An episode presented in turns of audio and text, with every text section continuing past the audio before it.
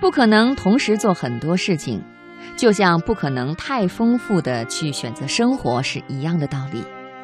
可惜很多人不懂得这个道理，总觉得越多越好。其实越精致、越纯粹越好。接下来的读心灵，我们来分享《时代青年阅读》杂志的文章《限量感动》。一位德国女人陪一位朋友看展览，那位朋友被这场橄榄深深的打动。他说：“既然这样，我们再去看一场吧。”不想，那位朋友摆摆手就说：“这样就行，挺好的了。我想把这些感动延长一些，不想冲淡了，看一场就好。”于是，接下来的时间，他们一起去吃饭、聊天，轻快地度过了余下的时间。我真的很佩服那位聪明的女人，限量感动，不贪心，凡事都不贪心。有了一样，想要两样，人什么都要是不对的。我自己也是这样，比如我如果一天要去做一件事情，于是这件事情就基本成了唯一。曾经有一段时间，我很佩服别人能同时几件事情在做，一个饭局接一个饭局，一天见好几拨人，而这在我是不可能的事情。比如休息日，朋友约我去听一次音乐会，那么这一天我就不安排别的事情了，早早地处理完家事，怕堵车，提前几个小时出发。带上一本书，去附近喝一杯咖啡，度过一个准备听音乐会的下午。一件事情往往不是一件事情本身，有时简直需要一点点的郑重其事。这是对得起自己时间的方法。所以现在一般不是太想做的，一定是不去做了；不想见的，基本就不去见了，因为时间浪费不起。我是一个爱旅行的人，但是我对旅行的意义是，我是不能够频繁外出的。太过频繁，一是时间不允许，二是反而觉得浮躁。毕竟日常生活才是常态。一段旅行，我会花很长一段时间来消化，所以留有余地是最好的。记得有一本书里有这么一段：所有的生病也好，不开心也好。都源于一个字，浓。你浓于情，就会生出痴；浓于利，就会生出贪；浓于名，就会生出嗔。贪嗔痴是最可怕的。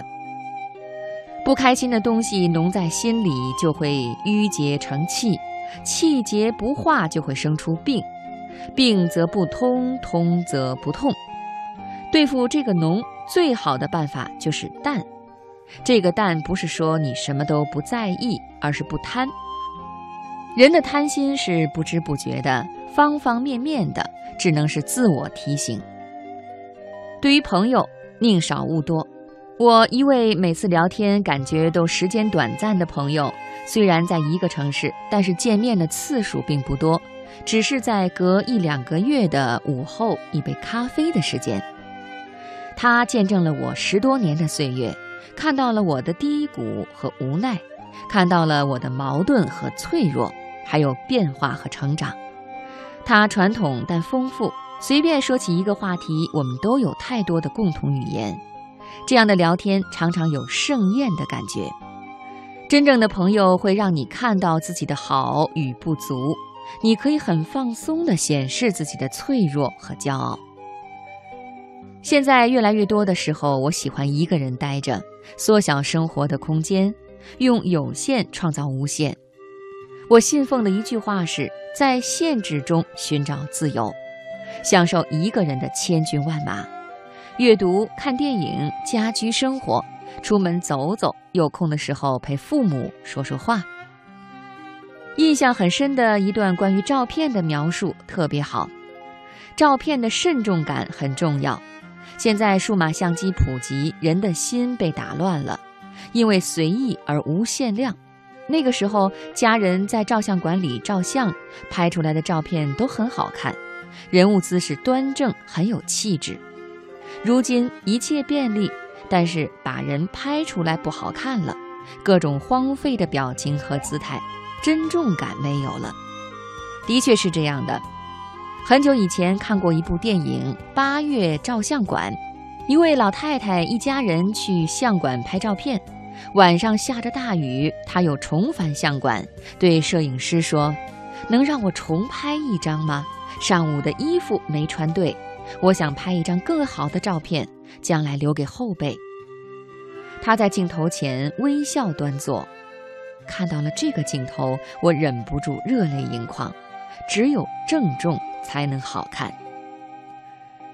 无端想起木心先生说的一句话：“我已好久没有以小步紧跑去迎接一个人的那种快乐了。这种快乐因为稀少而期待，弥足珍贵。”